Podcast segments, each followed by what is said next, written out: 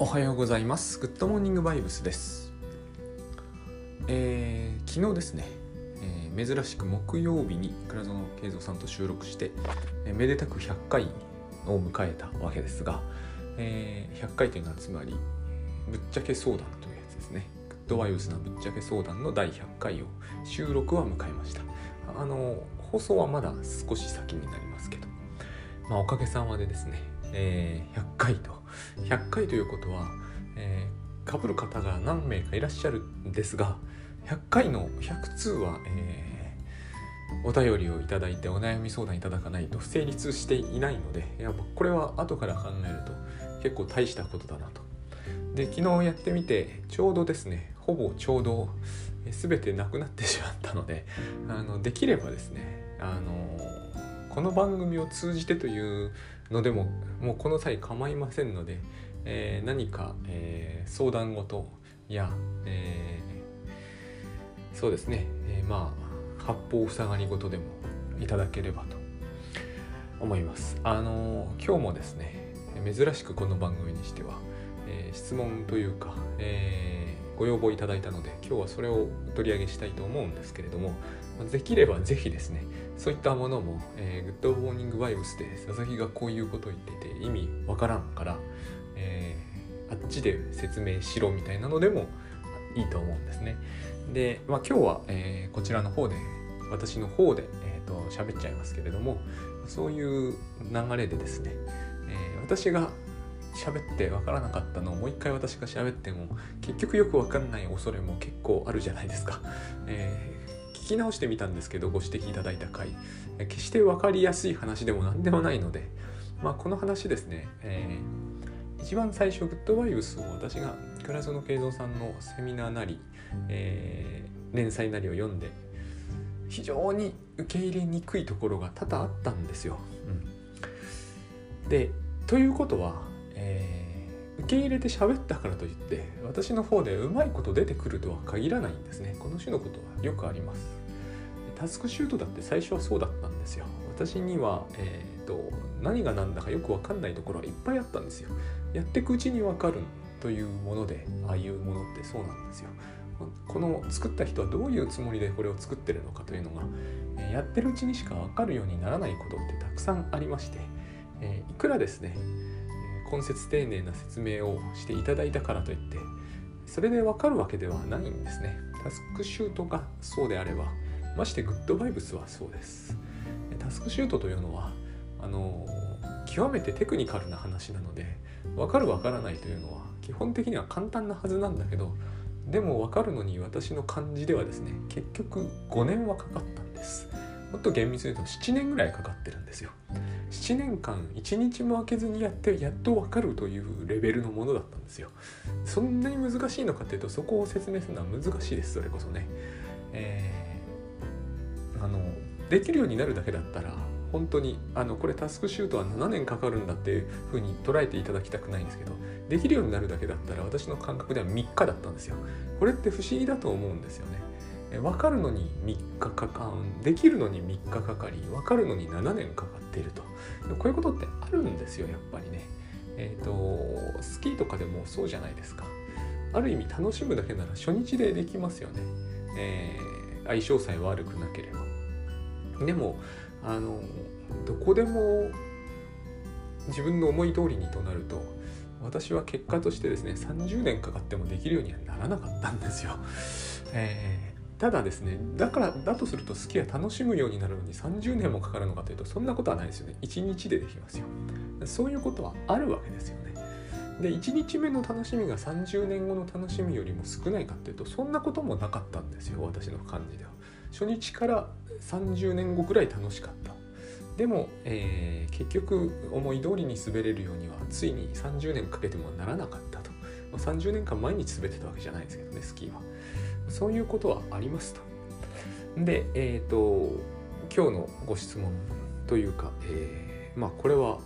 まあ、ご要望と考えるんですけど、えーランコッコさんという方からの、えー、ツイッターでの、ご質問ででしてね、えー今年に入ってからグッドモーニングバイブスを聞いていますと。ありがとうございます。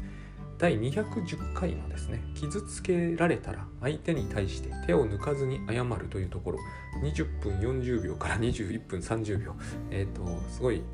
丁寧に教えていただきましてそこを私も聞き直しましたが何回聞いてもわからないのでそうですね。あんまり分かりやすい話になってませんここ、えー、機会があれば再度お話しいただけると嬉しいです。ということでありがとうございます。えーそうなんですね。ここ。これまずですね、えー、昨日もう先ほどもお話した通り100回目のぶっちゃけ相談を、えー、無事取り終えたわけですけどもあのー、ああいうものって何かが欠けたら同じことはできないじゃないですか。えー、例えばはがきが欠けてしまったらもう同じものにはならないんですよ。私と倉園さんが喋って番組を、えー、存続させることはできますでもハガキがそこに介在しなくなってしまったら確かに違うものになりますよねこのことをちょっとですね、えー、念頭に置いていただきたいと私は思うんですねこの話に関してで、えー、続きがありましてね先ほどの蘭光子さんえーと要するに傷つけられたら相手に対して手を抜かずに謝るというのがえ、ー、と分かりにくいってことだと思うんですよね。どこかっていうのがここやっぱりツイッター短いので分かりにくいところもありますが、えー、ここが分かりにくいんだと思うというか分からないと書かれてますよね。で逆の話をしてるんですあの私対比としてね。で口先だけで謝っておいて自分はすごく傷ついてだからその人には二度と会わないというのは体験としてありますと。つまりこっちは理解できるっていうことですよね、えー、口先だけで謝っておいて自分はすごく傷ついて二度とその人には会わないというのは体験としてあると。でその逆のことなんだろうなとは思うのですが点々点ということで、まあ、その逆は分かりにくいよねという。つまり傷つけられた人が何で相手に対して手を抜かずに謝る謝んなきゃなんないのかと。でそして事態はそれで好転するのかと。そこがよくわからないということだと理解しておりまして、えー、その話を今日しようと思うわけなんですけどね。でこれえー、っとですねまずうん東京無職日記という漫画の話を入れてるんですよ。だからこの漫画を念頭に僕は喋ってるんですね。で東京無職日記という漫画はですねこのタイトルの通り、えー、無職になるのが怖い人が書いた作品なんですよ。でも無職になるに違いないという独特の不安感と怯えがありまして。まあ HSP 気味なところ私から見ればどちらかというと発達障害気味かな。何しろ怒られるということに対してですね非常に敏感で傷つきやすい男性なんです、まあ、ハローくんという名前になってましたね。でそのハローくんがまあまあでも大学は結構こう行けなくなっちゃっていろいろあるんだけれどもなんとかこう、えー、アルバイトをしてつない、でいるというか結構アルバイトはですねうまくやってるんですよその職場の中で。でその社長さんという人がなかなかこう、えー、元気なグッドバイブスな人でこの社長さんの存在大きいなと、えー、読んでて思ったんですけれどもその社長さんのところで割とどんどん仕事をするようになっていくと、まあ、ほとんどパッと見準社員に近いレベルで、えー、働いていて1人が食べていくのには困るような状態ではないんですよ。でだから無職日記って書いてあるんだけど実は無職感がほとんどないんですよね。ここはとても大事なところだと、え読んでて思いましたでこの東京無職日記のその春尾くんがどんどんこうやって、え割と順調に読んでる限りではですね順調に仕事をしていくんですよ。4コマ4コマでどんどん切ってって最近の一つのパターンですよね。4コマ4コマで4コマ漫画なんだけどずっとつながっていくというやつね。で、えー、仕事をしているんだけれども不意にそこのいきさつがちょっとねしっかり書かれていないために多分書きにくいことがあったんだと思うんですけど不意に行くのやめちゃうんですよね会社に。ここがこういう人にとっての、えーと、怖いところだなと私は思いました。怖いというのはやっぱり本人が自分を不安に思う原因というものがあるんだろうなと。全然行かなくなるほどの出来事って書かれてないんですよ。あったんだと思うんですけどね。で、えー、仕事が多くなりすぎているなっていうニュアンスは伝わってくるんですよ。でもそれだけだったら、えー、バイトなんだからえー、減らしてくれってある意味言えばいいじゃないですか。まあ多分これ言えない人なんだとは思いますけれどもそういう話でも済むわけですよ。ところがここで、えー、イリュージョンが膨らんでいく。あのー、自分はやらかすんじゃないかみたいなイリュージョンとかね。でそこに行くのがおそらく怖くなってきて、えーと、引きこもってしまう。であもう会社には行けなくなってしまった。っていう感じでいく進むんですよストーリーはね。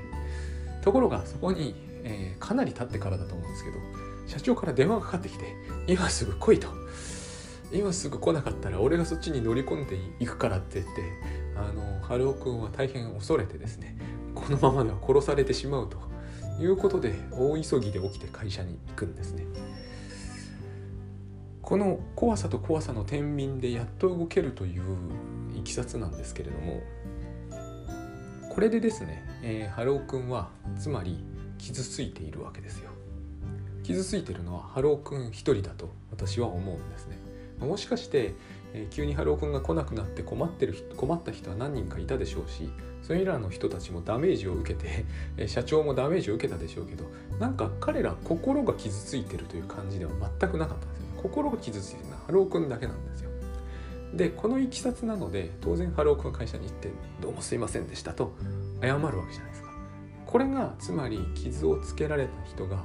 実際には謝る他はなくなってるという図式であってで私は実は、えー、それが理不尽と感じられようが受け入れがたいと思われようがこの図式は圧倒的に多いはずだと思うんですね。であるならば、えー、ここを手を抜かずに謝れるというのは、えー、大事な点だろうなと思うんです。悪いことをしたじゃないかって思われるかもしれませんけど私は、えー、そこはちっとも大事じゃないと思うんですね。悪いことをしたのかどうかなどという話は。その話に持っていってしまうと誰が誰に謝んなければいけないのかというのが大変分かりにくくなるというか、えー、だから謝れなくなってしまってすなわち会社に行けなくなっちゃうと思うんですよ。でそれを恐れてるから東京無職日記なわけじゃないですか。あのーですね。謝ら口先だけで謝って二度と会わないということであるならばこのケースで言うならば口先だけで謝って二度と会社に行かないというならばおそらく謝らないと思うんですよ。えー、口先だけで謝るにし謝ろうと実際何も謝るまいともう同じじゃないですか。二度と会わない。二度と行かないんであれば。これを分離の選択とグッドバイブス的には言うわけですが、えー、この選択をするんであれば謝るということはほぼ必要がこのケースではなくなってしまいますよね。そして傷はついたままですよね。なんですがそれが少し理に合わないなって210回の時は言ってるわけですよね。分離して二度と会わないなら傷ついておく必要はないですよねここは人間の何て言うんですかね、えー、自分の気持ちの上での理屈づけなんですよ。えー、二度と会社に行かないなぜならば私は二度と行けないようなことをしでかし傷ついたからだと考えなかったらわけわかんなくなってしまいますよね。傷ついてないならば行けばいいわけですよ。行きたいんだから本音は。この本音は行きたいと。にもかかわらず行けないことになってしまったと。だから傷ついたというその心理的事実が必要なわけですよ。本当はこの話はおかしいんですよ。二度と会わないならば傷つく必要は傷ついたことを覚えておく必要は一切ないはずですよね。忘れてしまうのがベストですよ。心理的には。忘れられないとか許しがたいというのはちょっと置いといてですね。忘れてしまうのが一番ベストです。分離することが確実なのであれば。現に春尾くんはバイトなのでこのまま辞めることは可能だったはずなんですよね。社長が乗り込んでこようと何をしようと。だけれども彼は行くことを選択した。だから謝らなければならなかったわけです。でえっ、ー、とですね。彼は傷ついたんですよ。とにかく。それが妄想であろうとイリュージョンであろうと傷ついたことは確かなんです。この論法を持ち出す人というのは割と私の見るところいらっしゃるんです。相手に傷つける意図があろうとなかろうと攻撃しようという気持ちがあってもなくても俺は傷ついたんだからあんたは罪があるっていう言い方をする人っているんです。この理屈って心理的事実にどこまでも向きを置くのであればそういう言い方も成り立つのかもしれないけど普通に聞いてるとかなり理不尽な言い回しだなと思うんですね。えー、ハローくんが会社に行かれなくなったのは傷ついたからだということになるんですがでは傷つけた人が悪いのかっていう話にまずなりますよね。ところが傷つけた人はそこにいないんですよどこにも現実には。彼がこのままでは何かしでかすのではないかという妄想に怯えて会社に行くことができなくなってしまったというところから始まったわけだから彼が言ってみれば自分のイリュージョンによって自分が傷ついてそして動けなくなったわけです。で私はですね、えー、彼はそういう事態をによってですね行かれなくなったと言ったから謝らなければなりませんが彼が、えー、悪いとは思わないんですよね。つまり、えー、彼はに罪があるような感じはしないんですよ。あの昨日お話しした通りなんですよ。えー、夢を見ている人に罪はないんですよ。彼はどう見ても夢を見ているんですよ。悪夢ですが、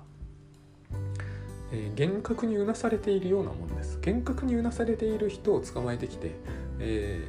ー、例えばその幻覚の中で、私が鬼の役とかをさせられていたから、えーと、私が相手に怒るっていうのは至って理不尽だと思うんですね。同じように、えー、ハロー君は別に私は悪いことはしてないと思うんです。会社に迷惑はかけたんですけれどもそれは結果としてそうなんですけれども、えー、彼は夢を見ていたんだからしようがないと思うんですよね。夢を見て、えー、手をバタバタさせていてその手が顔にぶつかぶつかったからといってその人に怒っても仕方がないですよね。と私は思うんですよ。だからえー、厳格にうなされている人にを責めてみても始まらないと思うんです。でもう社会通念上彼が会社に来る時には、えー、彼は謝らなければならないんですよ。これを甘えと言うんだと私は思うんですよね。つまり、えー、ここにいたいということをハロー君は表明するしかないんですよ。えー、ここにいたいのかどうかが傍目には分かんなくなってしまうんですよ。この行動では。ここにいたくないんじゃないかと思われても。まあ仕方がないですよね。だからここにいたいんですと。いうからには、えー、いさせてくださいと。心の底から言う必要があると思うんですよ。私はこれを日本では謝るという形式を取るんだと思ってるんです、えー、あなたとの関係を分離したくありませんという時にしばしばえー、どうもすみませんと言わなければならない、えー、詫び事言わなきゃならないんですよ、えー、あなたのあなたには関係を切る権利があるけれどもその権利を行使しないでください。かな。えっ、と土井武雄さんが定義するところの甘えはですね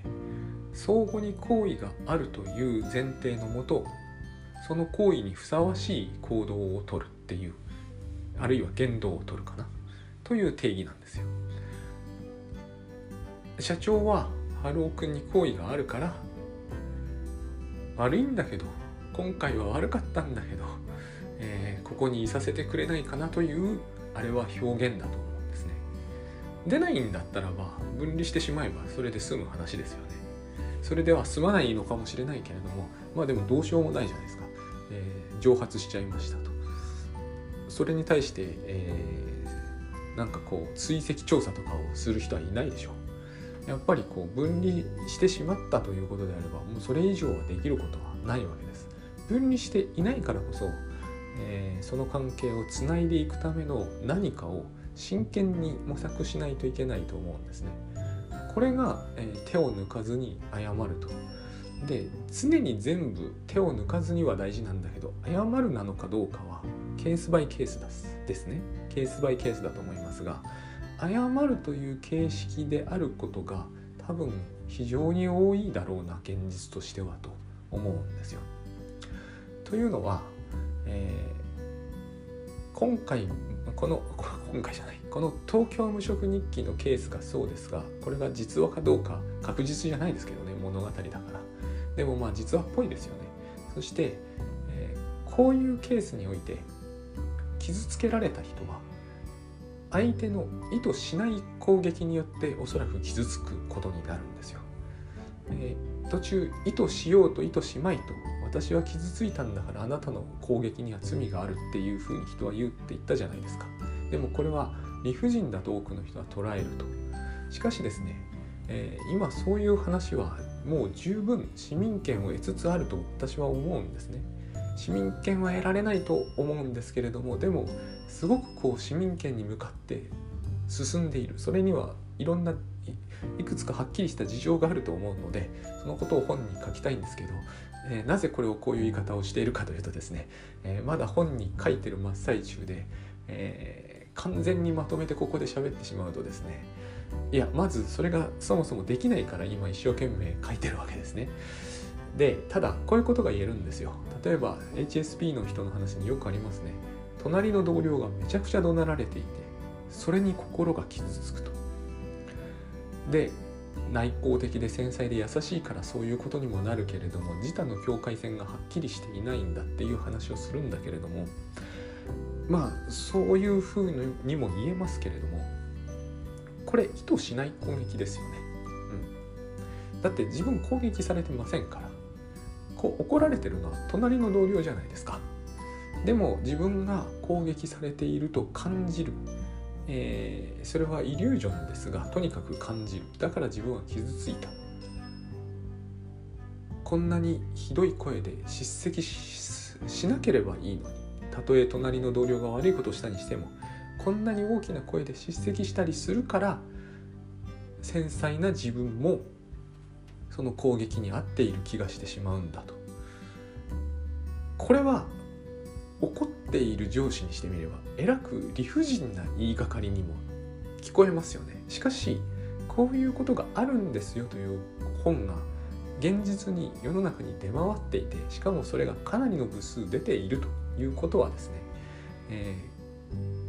ー、こういうことに配慮してもいいのではないかっていう話になりつつあるわけですよ。ということはですねえっ、ー、と繊細な人があまり気を気に病まずに、えー、職場とかで実力を発揮できたり、えー、学校で、えーと、内向的な子供なりに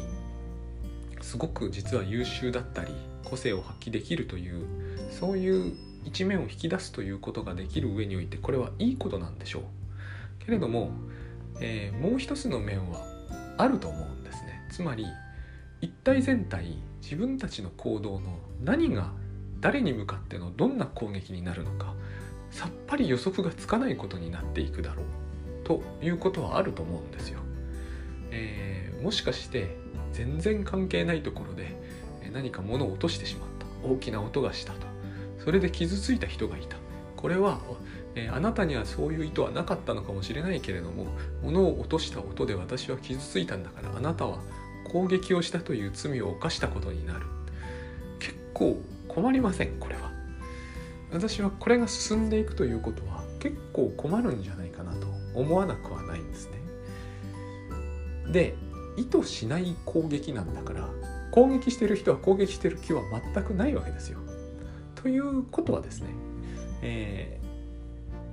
HSP とは限らないですよ。繊細な全ての人が繊細な人からの攻撃はありえないと考えるのであればそれは多分事実じゃないと思います。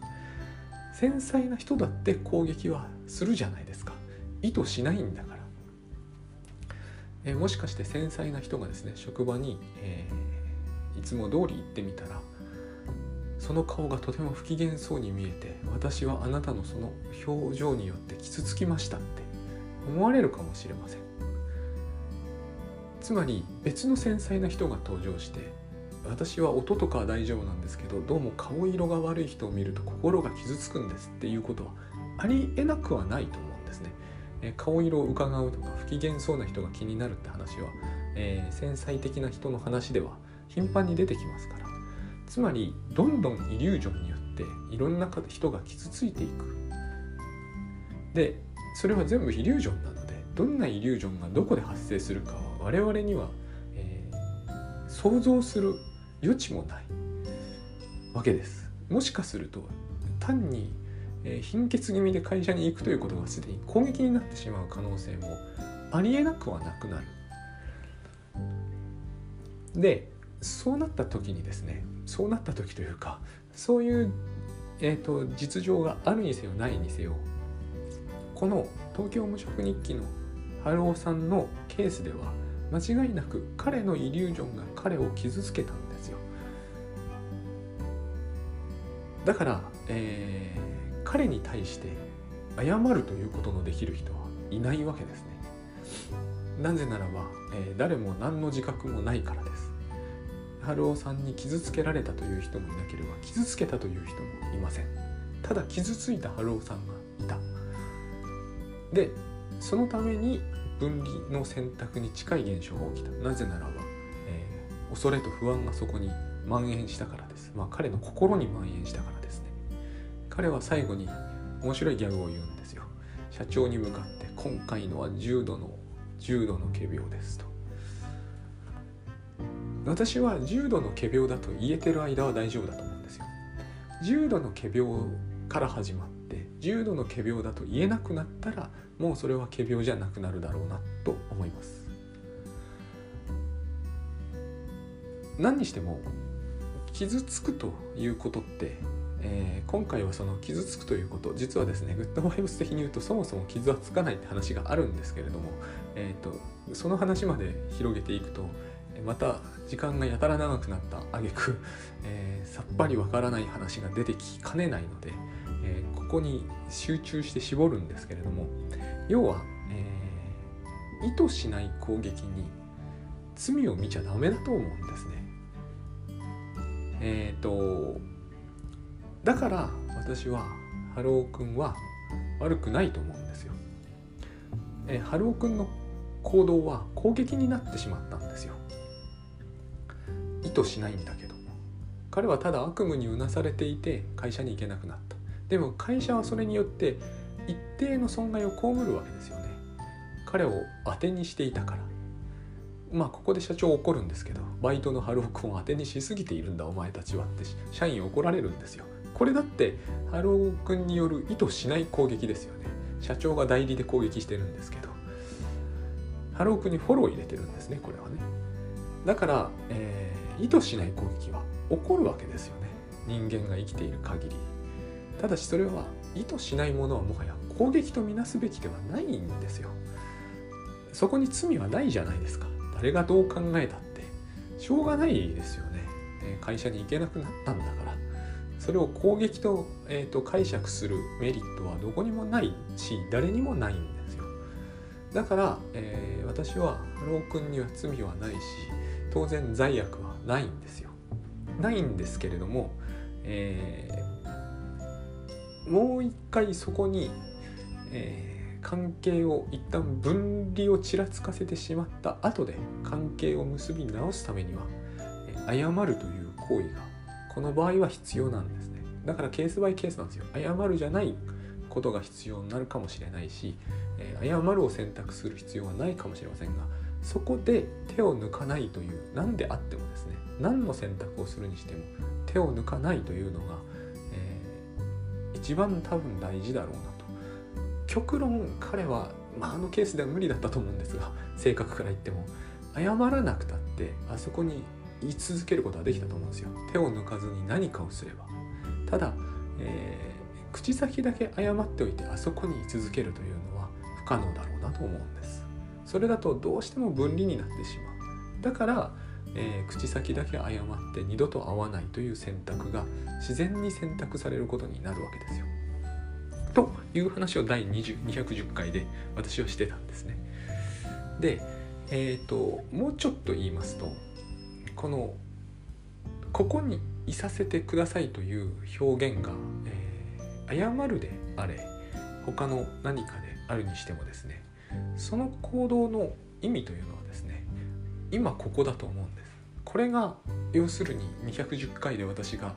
えー、強調するべきポイントでしかもほとんど強調していない問題だ 問題のある、えー、言い方だったと思うんですけど要するにこのイリュージョンにまみれて、えー、恐怖による分離っていうのは外から見ると誰が見てもなんかもったいないわけですよ。あの漫画でも一番私がそれを感じたわけです。このままやめるのはもったいないだろうと。どう考えたって社長すごい良くしてくれてますし、えー、ハローさんはその傷つきやすいんだけれども周りの社員さんもすごいこう良くしてくれてるし彼は大変うまくやってるわけですよ。結局その会社辞めてしまうんですけれどもその時のは良いと思うんですよ。だから分離の仕方って大事だと思うんですよね。まあ、えーと、2回目辞めるのは分離ですらないですけれどもとにかくそういうのは大事だと思うんですね。でこの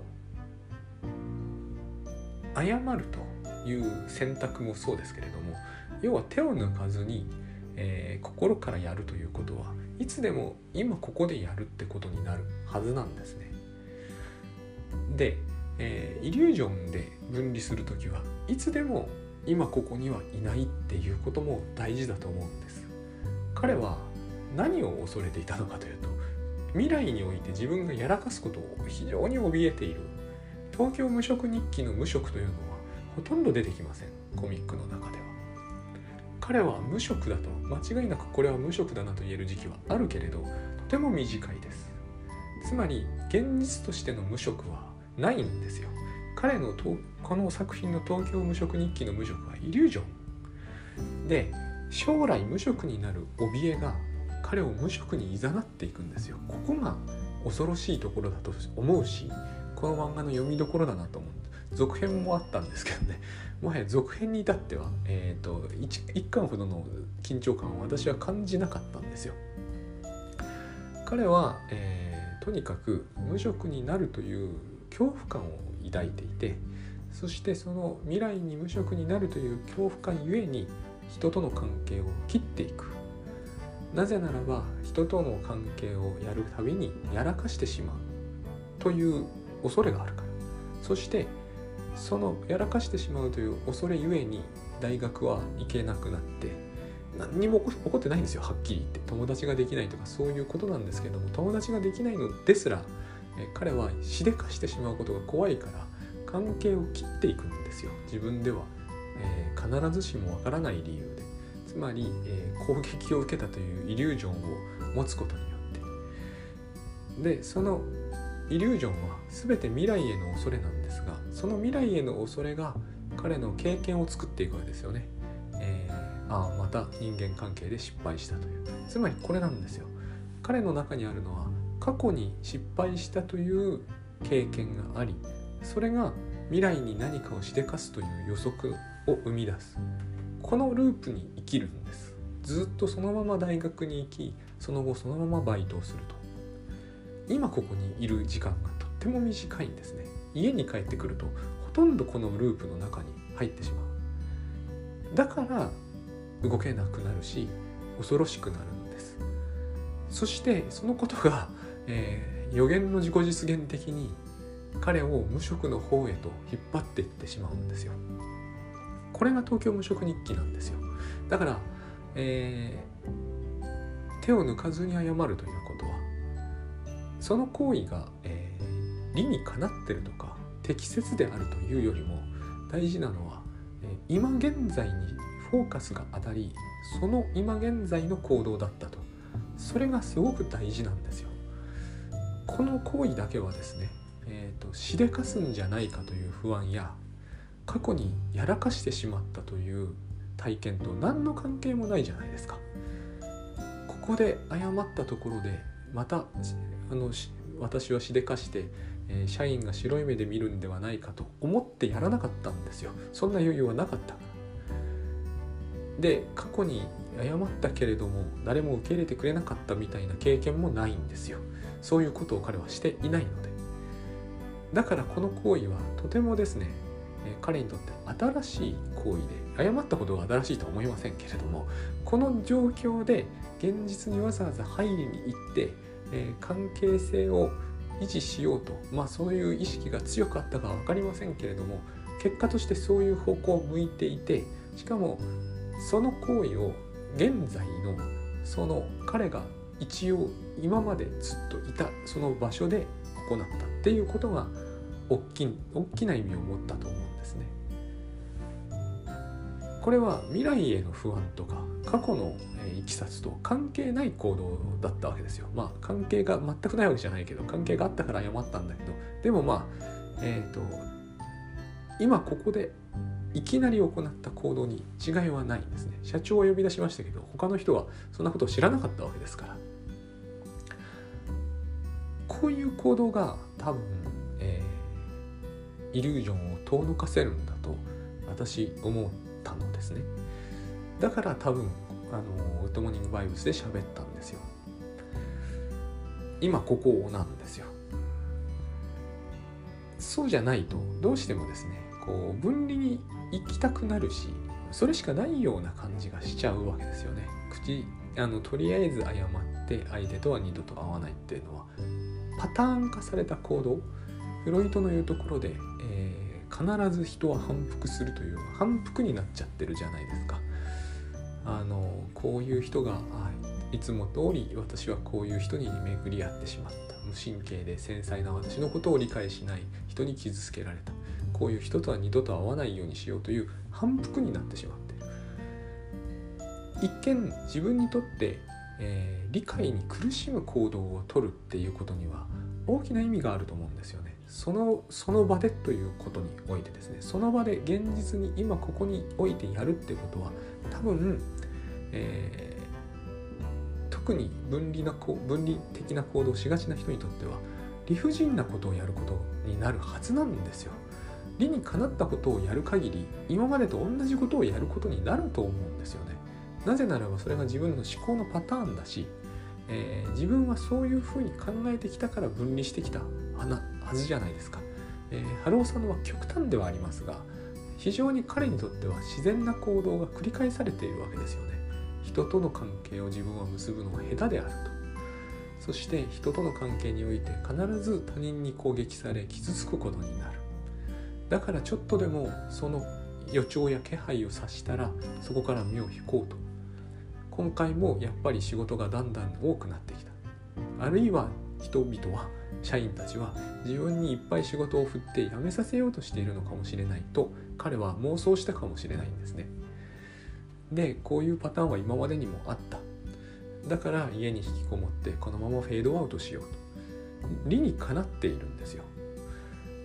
理にかなった行動をずっと繰り返しているとその先にちらつくものが怖いんですよ。でもしょうがないんですよ。理にかなってるんだ。自分としては分かりやすい自然な当然なことをやっているに過ぎないのであって、えー、何日も何日も会社休んだ後いきなり行って「ごめんなさい申し訳ありませんここにいさせてください」というのは彼にしてみれば大変おかしな行動なんですよ。今までそんなことやったことないしそういうことはとても受け入れられないと思ってるからフェードアウトしようとしてたわけですから。これが、えー、この場合にはですよ手を抜かずに謝るという意味だったし、えー、傷つけられたと思った時はつまり何か意図しない攻撃を食らったという意識があると思うんですね。意図しない攻撃というのは途中申し上げた通り意図しないわけなので意図せずして自分も他人にやってる可能性は十分あるので、えー、そのことについて私たちはいちいち全部の責任を取るのはとても無理なので繊細であってもなくてもですね罪をそこに認めないというのが大切だと思うんですねだから私は謝罪とは書いてないし謝罪と言っちゃったかもしれませんがだとすると、えー、その点は申し訳なかったですがそれこそ、えー、謝ると書いたんです罪はないんだけれども相手が攻撃と受け取ったんなら、えー、謝ると。で攻撃の意図はなかったんだから関係は継続したいと。これを手を抜かずに表明すると。そうしないと,、えー、っと誤解のまま分離しなければいけないことになりますよね。そうすることの損失は、えー、決して小さくないと、まあ、そういう話をしたかったわけです。